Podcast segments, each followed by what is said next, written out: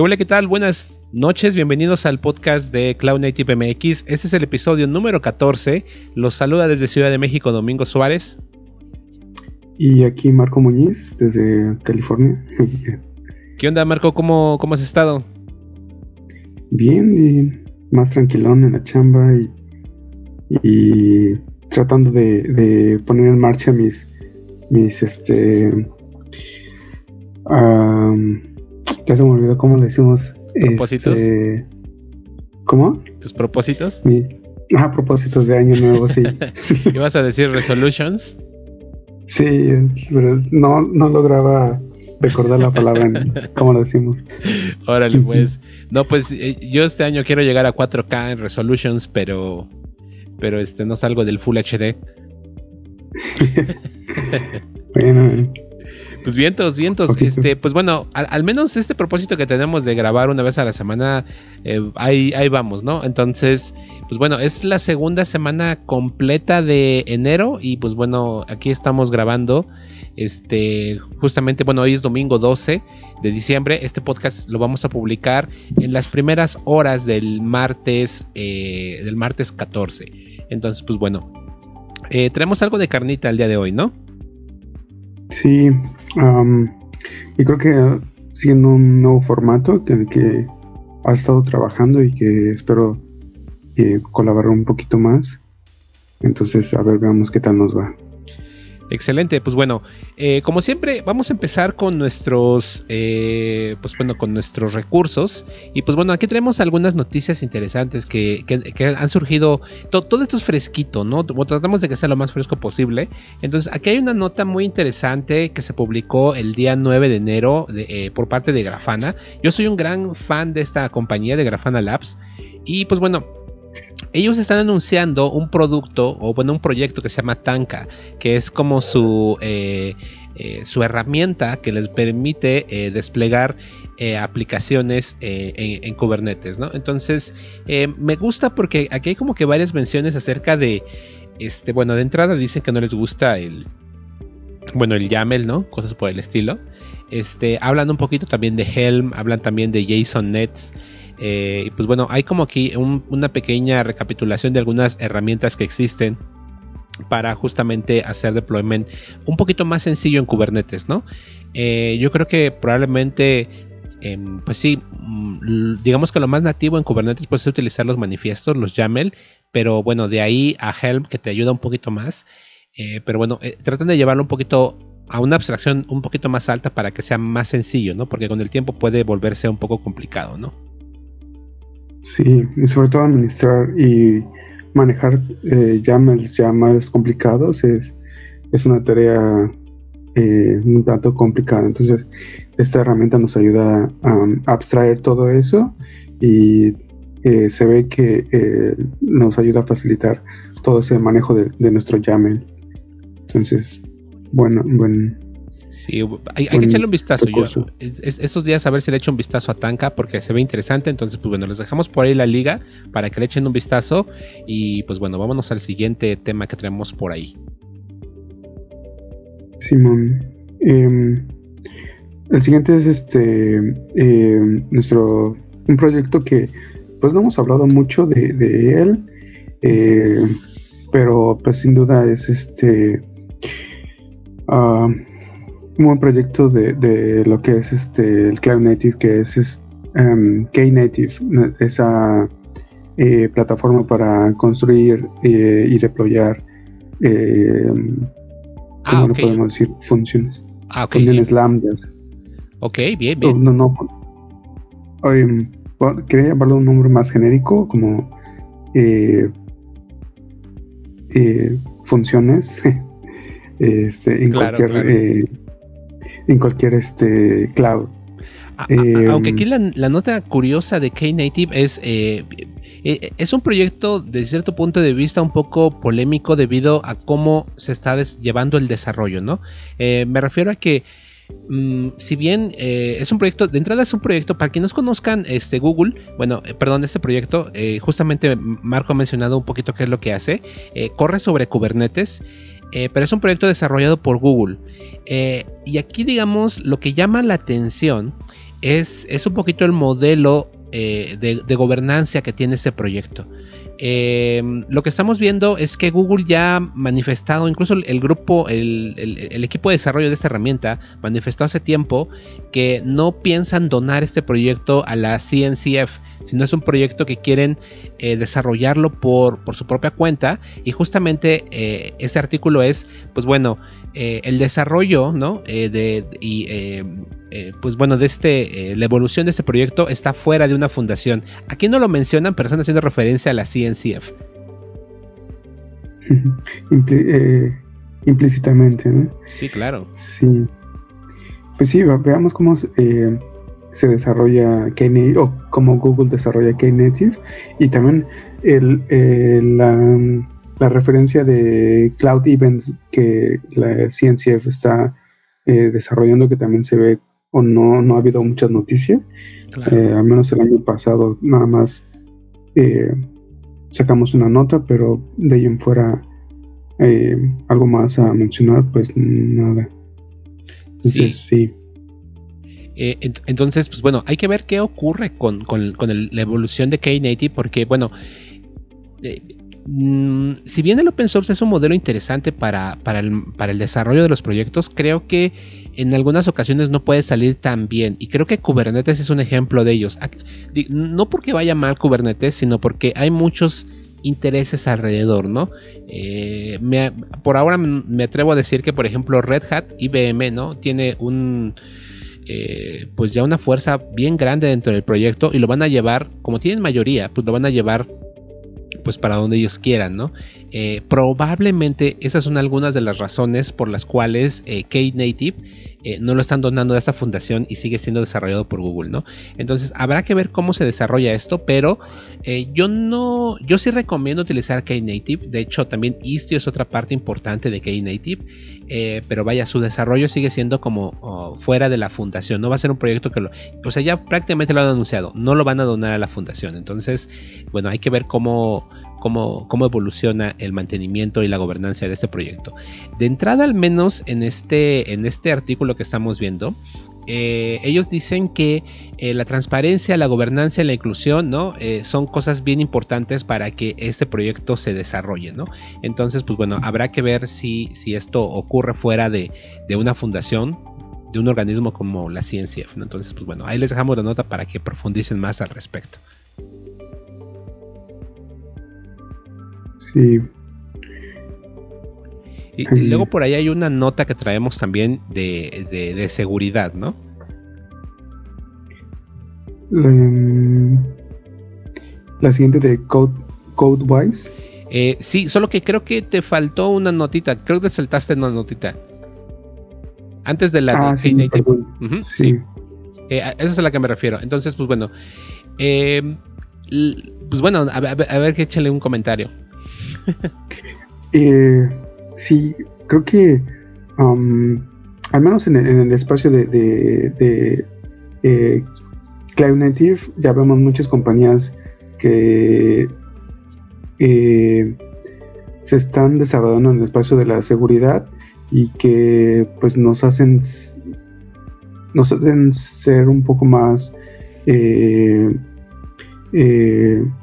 o que nos hacen ver que, la seguridad también importa, ¿no? que regularmente eh, en nuestro en nuestro en nuestro trabajo pues, realmente no nos enfocamos mucho a eso o no, no, lo tenemos contemplado entonces este pero realmente vemos que es eh, eh, por todas las cosas que han pasado como por ejemplo los este los data breachers que ha pasado que realmente nuestro dato ya no sabemos qué tan seguro esté, porque realmente algunos, lo que, lo que se ha revelado pues, son cosas que, que de una u otra forma pues, han salido a la luz, pero hay muchas otras que pues, no tenemos ni idea de, de, cómo está expuesta la información, o de, sea, de, manera ilegal o legal, como lo mencionamos en el podcast pasado, de, cómo la, la, la oficina de, de manejo de aquí de California, pues vende nuestra información.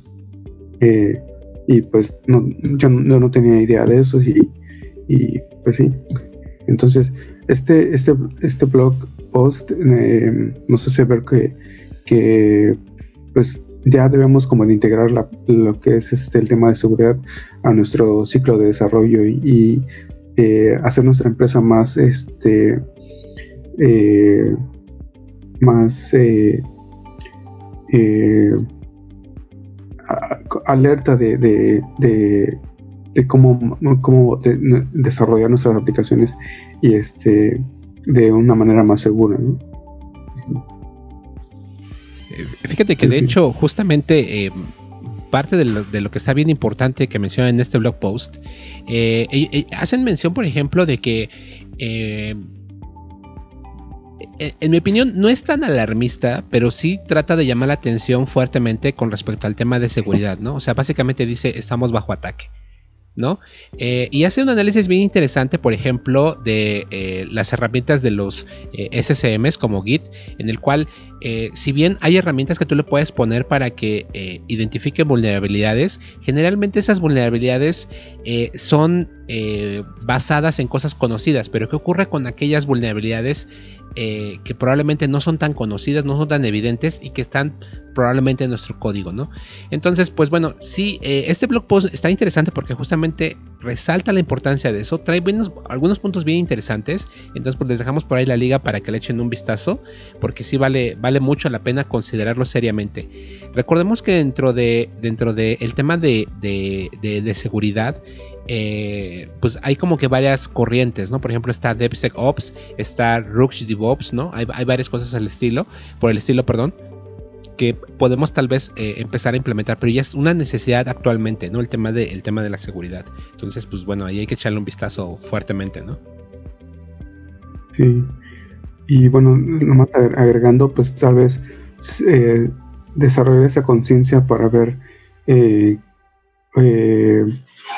buscar por esas empresas que están haciendo, haciendo implementaciones de seguridad. Entonces, para encontrar esas vulnerabilidades que tenemos en nuestro código o en nuestra plataforma y tratar de, este, solventarlas antes de que pues suceda algo eh, deseado. Claro. Y, luego por ahí hay otro artículo que también me gustó bastante, ¿no? Que es eh, con respecto a el tema de eh, tratar de hacer mejores selecciones tecnológicas, ¿no? el code, el, el Code Watch Cloud Polish, ¿no? About Bad Technology Choices. Eh, es, un, es un post bien interesante, ¿no? Porque, bueno, nos habla un poquito de temas generales con respecto a, eh, bueno, menciona el tema este de la nube, ¿no? Que eh, se supone, ¿no? Que vas pagando conforme vas consumiendo y eso y debería ser más barato, pero... pues bueno, bien sabemos bien que hay muchas compañías que utilizan, por ejemplo, Amazon que pagan este, pues bastante el dinero al mes, ¿no? entonces, y creo que em, vale destacar que em, no porque no veas los recursos que se generan en tu plataforma, eh, no asumas que no existen.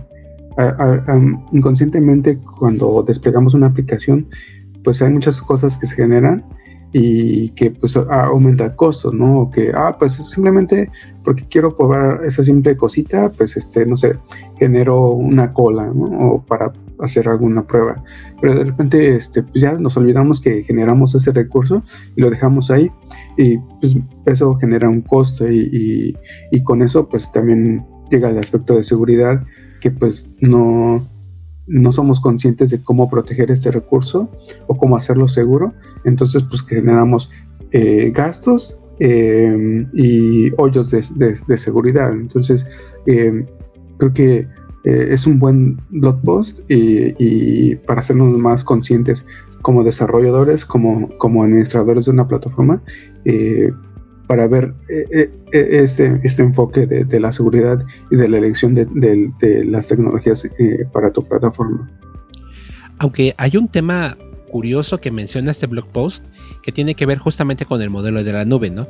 Generalmente las nubes ofrecen servicios administrados, ¿no?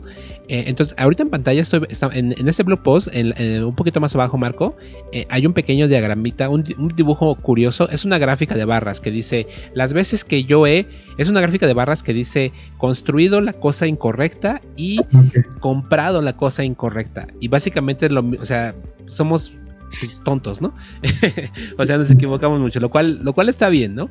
Eh, o sea, eso nos está diciendo, en ocasiones compramos cosas que no necesitamos o probablemente construimos cosas que, realmente no es lo que necesitamos. Pero lo interesante es la siguiente gráfica que ahora estoy mostrando en pantalla, que eh, es justamente como el índice de remordimiento, ¿no?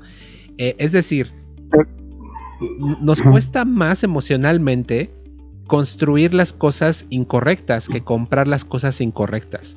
Porque justamente en el modelo de nube, como es administrado, podemos comprar algo y si no nos sirve, inmediatamente lo podemos desechar.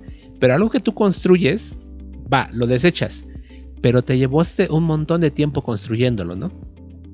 Sí, y, es un buen punto que mencionas porque inclusive algunas, algunas veces no los desechas, dicen, no, bueno, pero es que invertimos todo este, este, esas personas este tiempo en esto y, es absurdo que lo vamos a, tirar.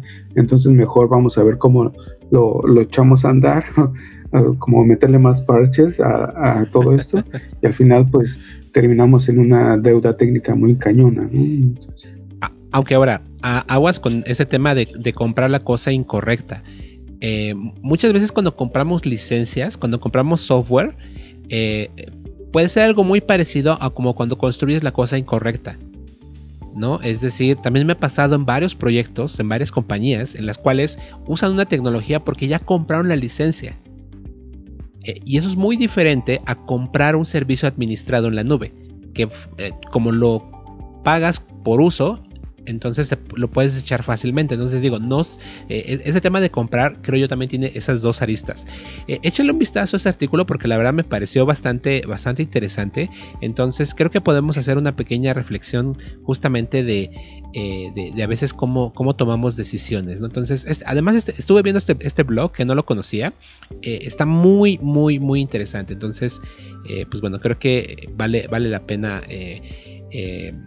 pues bueno, leer cada semana este blog, este, este blog, porque creo que publica, creo que son bastante regulares. Sí. Vientos, y hasta ahí las notillas, ¿no? Hasta ahí que llegamos. Eh, fíjate que encontré, eh, eh, encontré un tweet que me pareció muy interesante de, de Cory Quinn. Eh, Cory Quinn tiene un, podcast muy, muy chingón de... de olvidé el nombre del podcast, déjenme lo investigo rápidamente, pero vaya, este, a, Cory Quinn yo lo, yo lo sigo desde ese, desde ese tiempo. Bueno, el chiste es que em, publicó un hilo, un hilo muy, muy interesante en su... A ver, veamos. En su Twitter. sí, em, en el cual da como consejos de cómo, eh, consejos, ideas, tips para gente que eh, da pláticas eh, en comunidades o en conferencias. Entonces, Está muy chingón porque si hay consejos muy interesantes. Es un hilo bastante grande, entonces les dejamos ahí las ligas. Y también quiero aprovechar para recomendarles su podcast. Su podcast se llama Screaming in the Cloud. Es una chingonería este podcast. Hace poco, hace unas cuantas emisiones estuvo de invitado eh, Kelsey Hightower. Este, y pues bueno, por el título del podcast ya te podrás imaginar de, eh, pues no hablan de cosas bonitas, sino hablan justamente de, de pues de, de, de, experiencias, ¿no? Porque se llama Screaming in the Cloud. Entonces, eh, dejen ver si, veamos si me sale por aquí, para que lo veamos en la pantalla.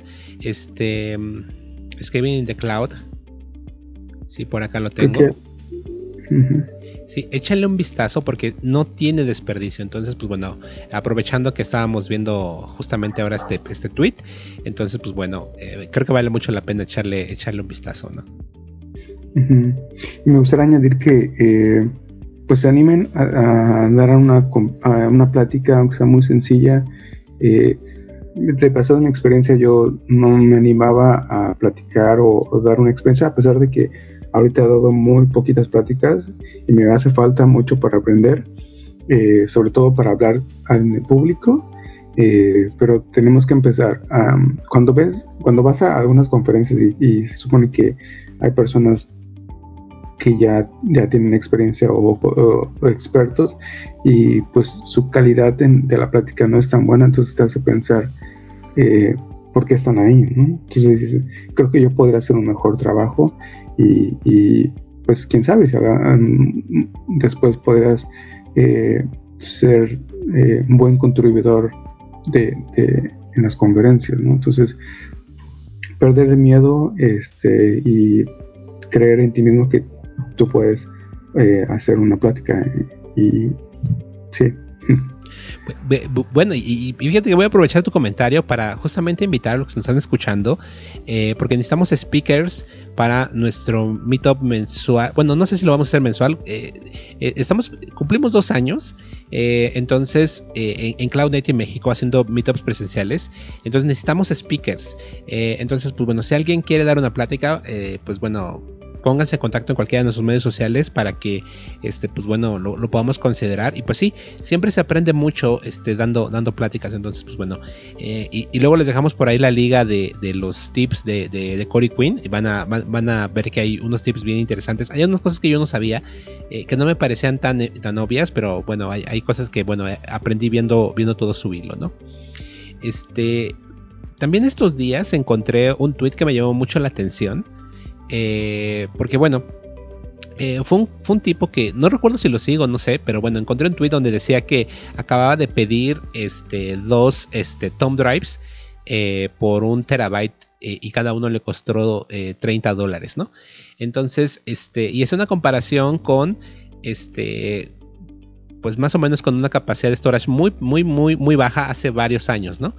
Em, eso pues no tiene nada de interesante, pero lo que me pareció interesante fue una respuesta que recibió de una persona que se llama Dennis Wingo.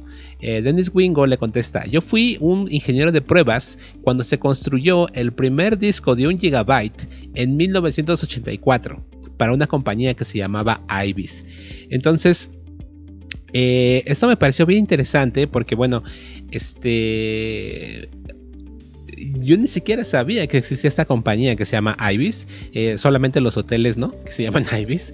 Este, eh, es, más, quién sabe, a lo mejor pivotearon, ¿no? A lo mejor antes este, hospedaban bytes y ahora hospedan personas, ¿no? No lo sé.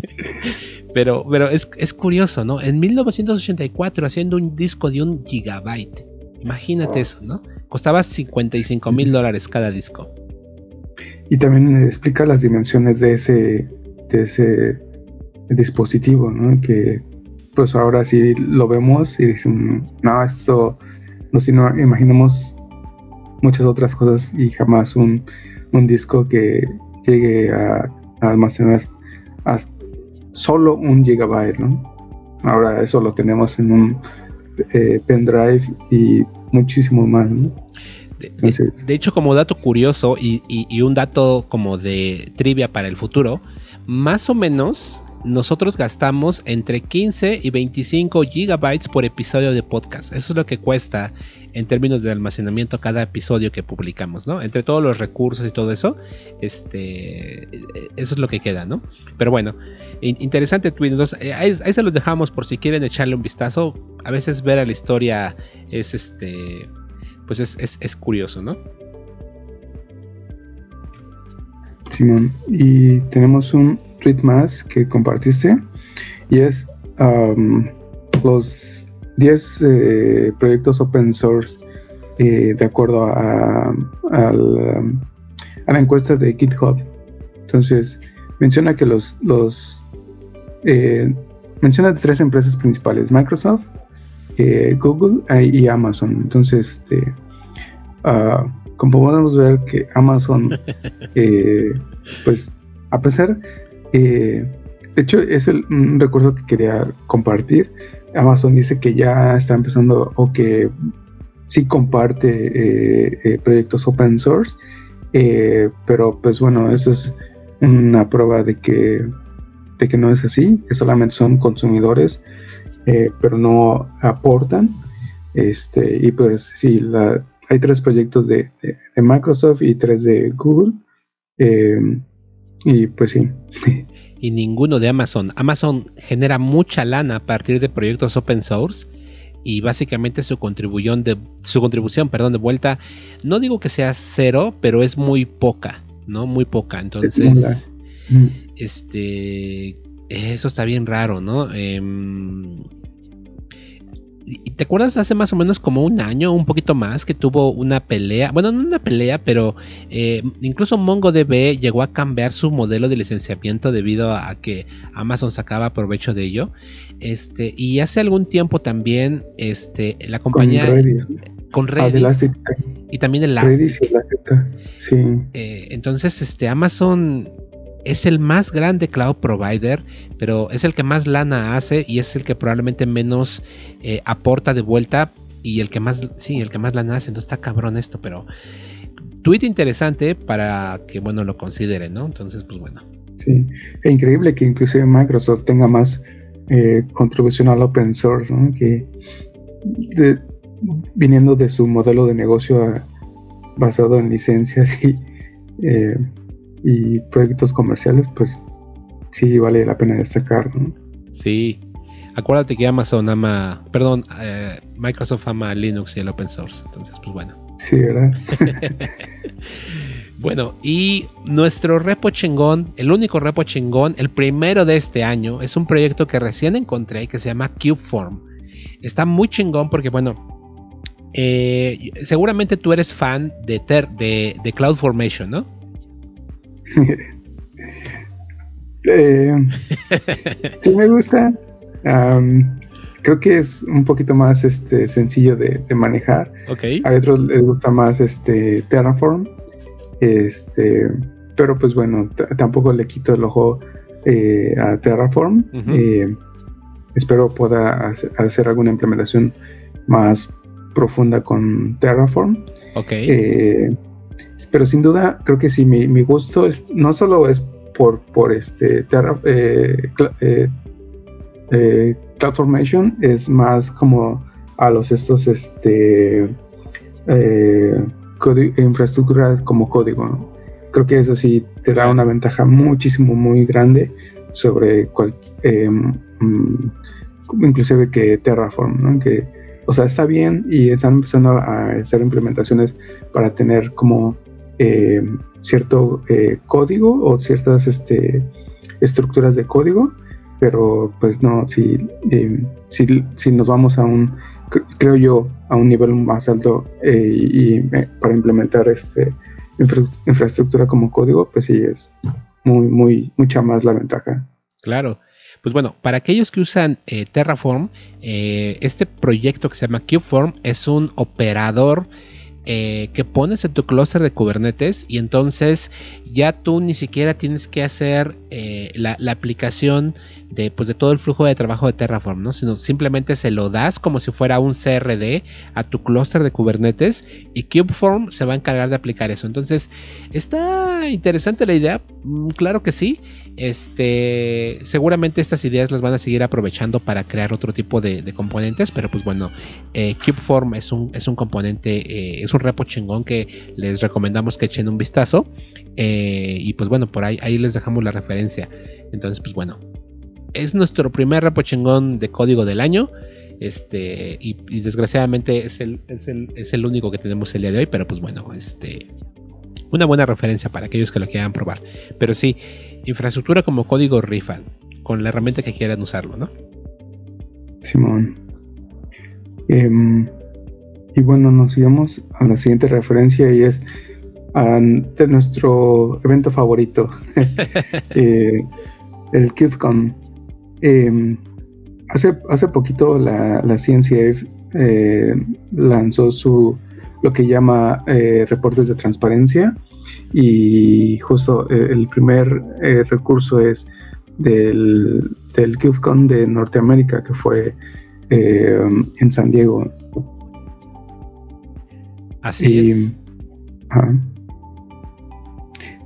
Y pues nos dicen que eh, pues fue, ha sido el más grande hasta ahora este, de los eh, eventos que eh, ellos han, han este, manejado, ¿no? Con una asistencia de, um, ahorita le decimos, 11.981 asistentes, ¿no?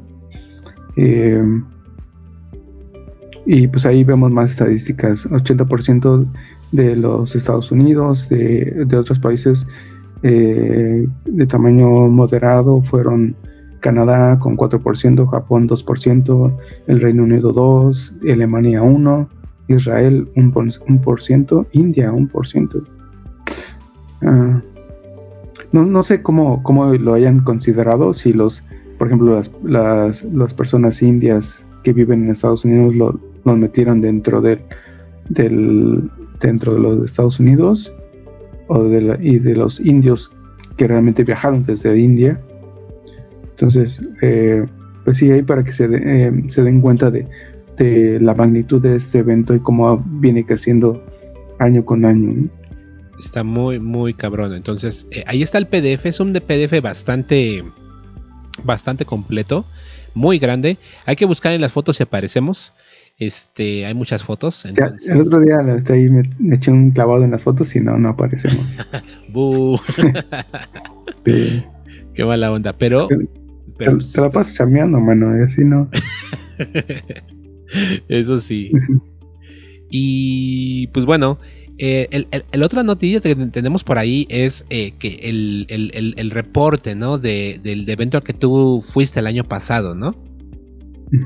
Es igual el mismo reporte de transparencia, pero del evento de Europa que fue en Barcelona.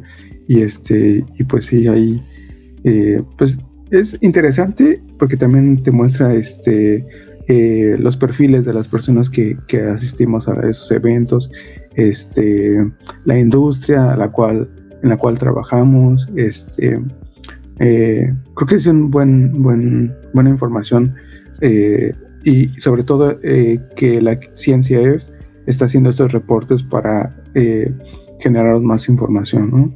Este, de hecho, el primero, em,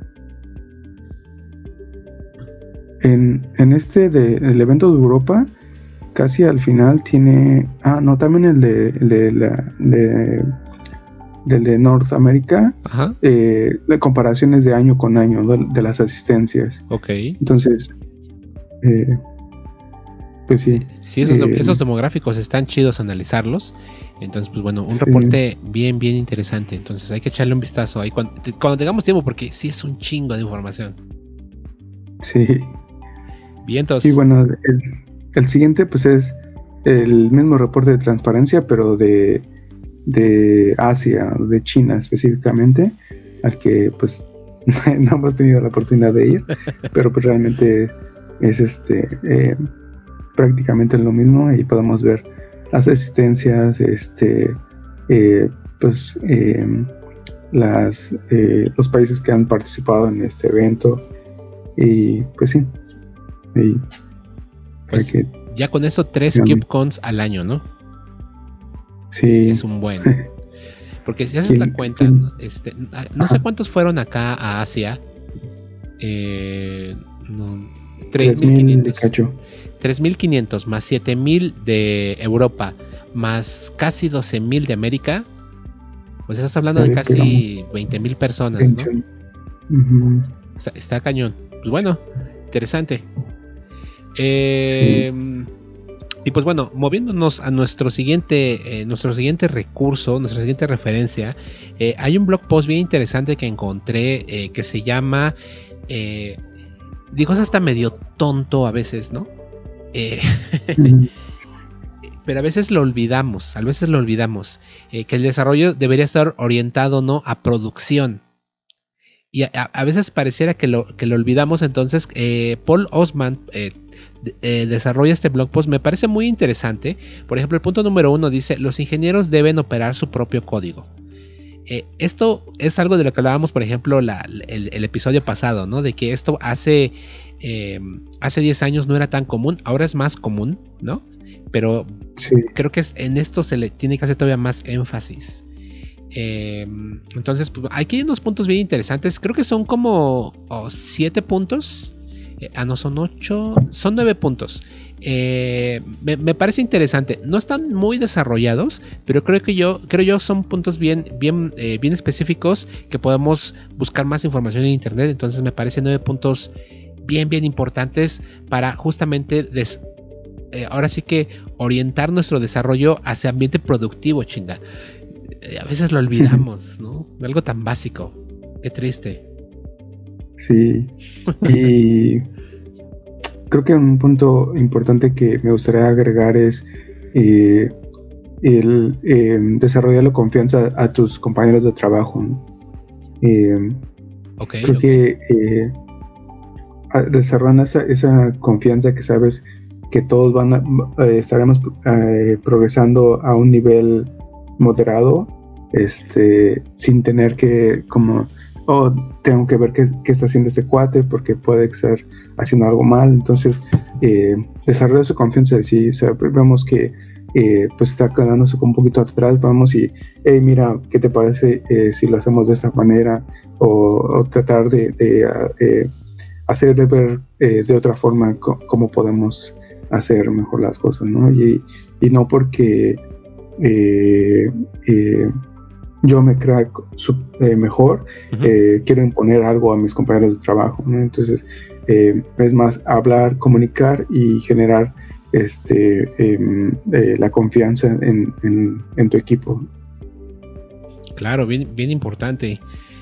Eh, sí, a, veces la confianza va como en varios niveles, creo yo. Eh, por ejemplo, una de ellas es que tu gente tenga, pues sí, la confianza de... sobre todo creo yo que cuando un equipo, y de hecho este tipo lo menciona en el punto número 9, el punto número 9 me, me gusta mucho porque él dice, las cosas siempre se rompen.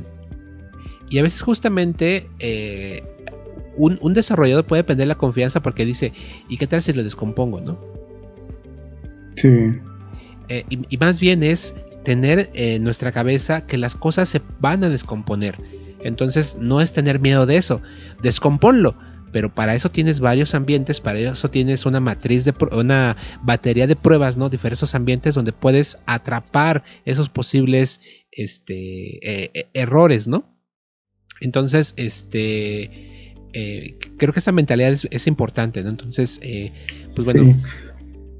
De hecho, lo, apenas estoy viendo y lo menciona esto la parte de la confianza con, el punto número 4. Eh,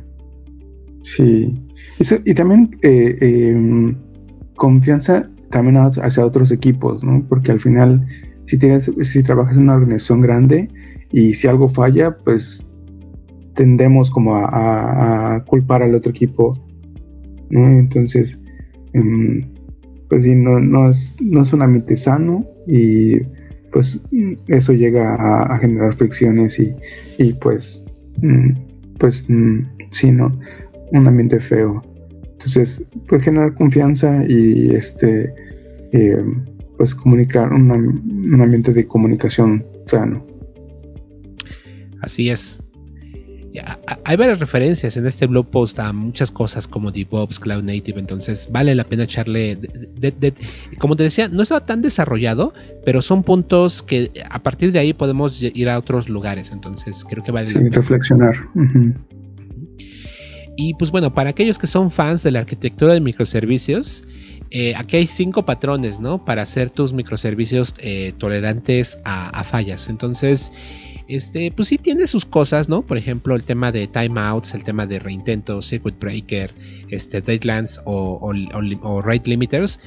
Mm, o sea, no está tan mal. Em, pues bueno, es un pequeño compendio muy, muy pequeñito. Este, y para aquellos que están usando esa arquitectura de microservicios, creo que vale la pena echarle un vistazo. Eh, porque no nada más es usar eh, el framework de moda para desarrollar microservicios, sino pues bueno, darse un... Eh, en, este caso pensar en patrones es importante, ¿no? Creo yo también. Sí, y creo que viene de la mano eh, con, con, el negocio para saber realmente dónde necesitamos meter esos o implementar esos patrones de, tolerancia a fallos. no, no lo vamos a meter en, en toda nuestra arquitectura porque es costoso, pero sí necesitamos eh, eh, implementarlo en, puntos específicos. Y pues también eh, para conocer nuestra, nuestra arquitectura y nuestros servicios, pues necesitamos este monitoreo, ¿no? observability, que para conocer realmente pues cómo se está comportando nuestra plataforma y pues aprender, mejorar y, y este y pues sí, tener mejor eh, arquitectura.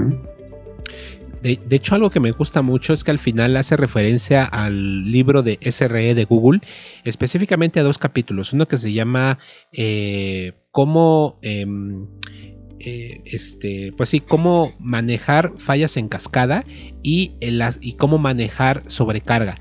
Eh, entonces, ese libro es gratis. Si ustedes entran a google.com diagonal SRE, ahí pueden leer este libro gratis. De hecho, hay dos libros ahí. Eh, entonces, pues bueno, échenle un vistazo. Creo que vale, mucho la pena. Este, em, pues bueno, es, también un, compendio pequeño, pero creo que sí eh, toca algunos puntos importantes en el tema de la, de la arquitectura, ¿no? Entonces, pues bueno, ahí, ahí está la referencia para que le echen un vistazo. Simón. Em, la siguiente referencia es Em, una descripción de lo que ya implementando em, o trabajando con parte de DevOps y todo esto, eh, em, eh, hacen claro que, es el Continuous Integration, Continuous Delivery y Continuous Deployment, que al final al principio puede ser un, confuso, eh, y eso por, por cómo hemos venido trabajando anteriormente, pero eh, pues sí, em, em, creo que es, eh, lo explica muy bien eh, a, qué, a, qué, a qué se refiere cada uno de esos conceptos.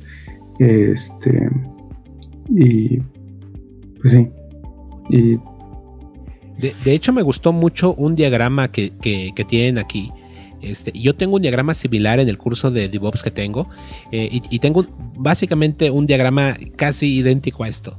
Eh, en donde justamente vemos eh, el, diagrama es donde dice qué es Continuous Integration, qué es Continuous Delivery y qué es Continuous Deployment.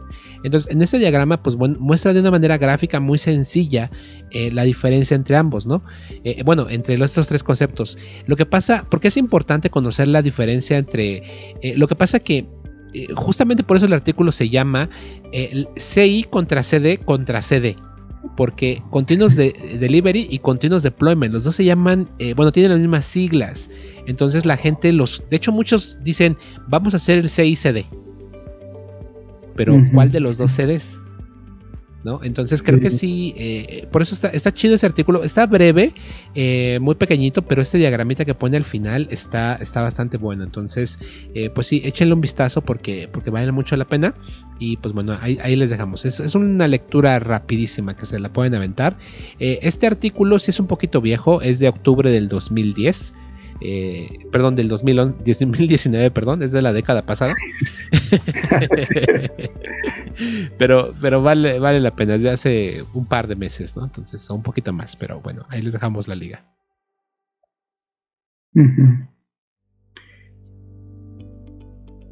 Y el siguiente es um, una referencia a un blog post sobre um, un concepto que se ha venido desarrollando recientemente y es, um, ¿cómo le llamaremos? Como, em, ¿cómo hacer de alguna manera la replicación de datos hacia otros sistemas sin, sin afectar, afectar a nuestra plataforma?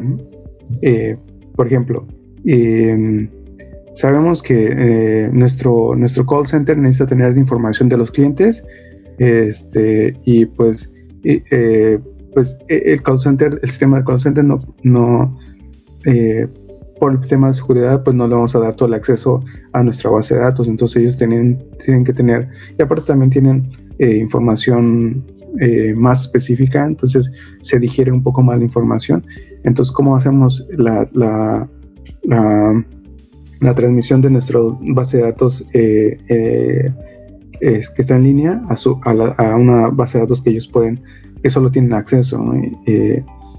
Y pues sí, em, por ejemplo, en, la empresa, pues como usamos Dynamo, pues implementamos Dynamo Streams, que eso va y se consume por medio de lambdas y eso va y alimenta a la base de datos de, de nuestro Salesforce. Em, entonces, Em, un concepto que, que, sí deben de considerar para pues su sistema en, bueno, elementos de su sistema que, requieren acceso a, los datos. Está, muy chido porque eh, justamente es un proyecto que se llama DBLog, que justamente implementa esto que hablabas de los CDCs. Eh, está muy chingón el caso de uso que tiene, eh, que tiene Netflix. Es un proyecto desarrollado por Netflix. Ellos aquí elaboran que estuvieron probando varias soluciones en el mercado, proyectos open source y cosas por el estilo. entonces, pues bueno, se dieron cuenta que necesitaban algo, algo pues eh, pues especial, ¿no? Entonces desarrollaron esa tecnología. Entonces aquí este blog post les describe qué es DBLog, para qué sirve. Este, para los amantes de la arquitectura de microservicios, esto también es bastante bueno porque justamente eh, eh, no tenemos base de datos compartida ¿no? en microservicios, tenemos una base de datos eh, replicada, distribuida en múltiples lados, entonces este, pues eso nos puede servir. Entonces, este, yo aún no le he hecho un vistazo a detalle a este blog post, pero me pareció muy interesante, que me parece que fue de los últimos blog posts que publicó Netflix en su, en su blog. Este es un proyecto relativamente nuevo, tiene menos de un mes que al menos publicaron esto en, en, su, en su blog, entonces échale un vistazo.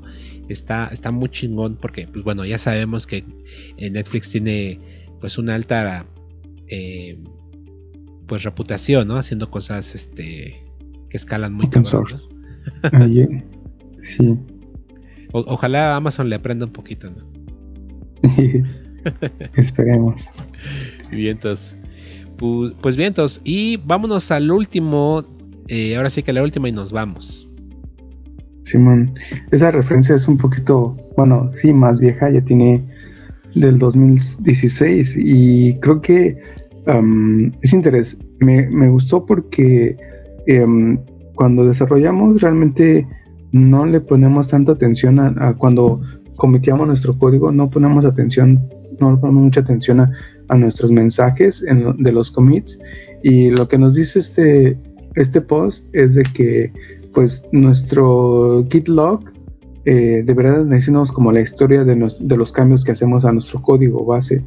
Eh, creo que es una práctica importante eh, porque realmente ¿qué pasa? Que además, ah, pues si agregue algo, entonces por no por no querer eh, agregar un, código, un mensaje mejor, pues nada más le damos como arriba arriba para encontrar ese el comando del commit y, lo, y comiteamos a pesar de que pues hicimos cambios en nuestro código y pues realmente el, comentario pues no, nos dice nada este de lo que realmente incluye ese commit. Y pues creo que esto eh, pues sí para lo, que hace ellos lo que mencionan es de que pues ese tipo de, mensajes pues nos podría ayudar a encontrar bugs o, o, mm, cuando fue cuando se implementó cierta cosa ciertas este alguna cosa en nuestro sistema este pues es muy muy útil. También lo, que lo que por ejemplo en, en la chamba de lo que tratamos de hacer es incluir el, el, el, ticket de Jira que, en el cual estamos trabajando. Entonces ya podemos hacer referencia este, de eh, como tenemos ligado Jira con GitHub, entonces de nuestro Jira ya podemos ver este, y eso lo resuelve por medio del git commit en el mensaje. Y entonces ya en nuestro, en nuestro ticket, pues ya vemos como el estado de, de nuestro, de nuestro trabajo eh, entonces ya vemos ahí cuando, cuando está, sigue en progreso, cuando ya se, se hizo merge. Eh, creo que pues ese uh, puedo decirle que no, pues no están, no, no, lo consideras importante, pero yo creo que sí es importante, eh, sobre todo trabajando este, en equipos pues de una manera distribuidos.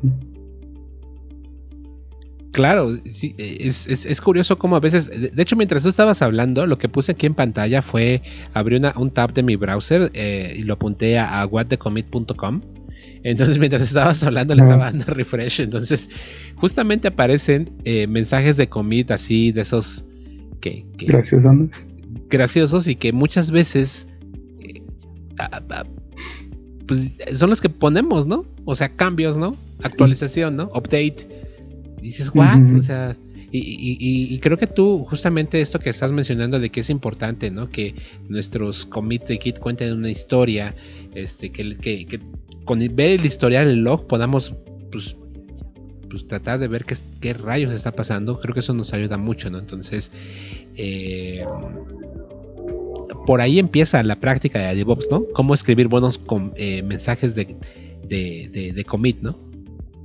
Sí, o sea, todo viene ligado, ¿no? O sea, em, desde que nuestro, nuestro, desde que escribimos código que sea autodocumentado, como le llamamos, este, y también cómo hacemos nuestros commits, e inclusive cómo creamos nuestro pull request, que tenga información de la descripción. a pesar de que tenga en los commits tengan mensajes específicos, también podemos agregar la información, eh, eh, el resumen de, todo lo que de lo que conlleva ese pull request. Entonces, este, pues sí, información nunca está de más y realmente es, eh, pues, es muy buena, eh, satisfactorio cuando vemos más información de lo que, eh, en lo que se trabajó. Así es, Marco. Pues bueno, pues con esto llegamos al, al final de nuestra emisión del día de hoy. Eh, me, gustó mucho, pusimos cosas este, de, lo que ocurrió la última semana y pues bueno, es la idea de este, de este podcast, ¿no? Tratar de traer actualidad y por ejemplo eh, rescatar algunos, eh, por ejemplo como esta última documentación o, esta reflexión acerca de los comandos de Git muy importantes. Entonces pues bueno, esperamos vernos aquí la próxima semana, Marco. Muchísimas gracias por tu tiempo. pues bueno, nos vemos entonces este, en la próxima emisión. Entonces, si quieres despedirte, Marco. Pues bueno, hasta luego y pues recuerden que este de compartiendo su retroalimentación en cualquiera de nuestras redes em, y eso nos ayuda a, mejorar la comunidad, nuestro eh, y pues la calidad de este podcast. Entonces, nos vemos a la próxima. Claro, claro, sí. Muchísimas gracias a todos por, por sus vistas del último que tuvimos. Eh, nos motiva mucho ver los números, la verdad, ¿no? Los likes, los shares. La verdad es que es, bastante gratificante. Entonces hace más que esto valga la pena. Entonces, muchísimas gracias. Nos vemos en la próxima emisión. Muchas gracias. Hasta luego.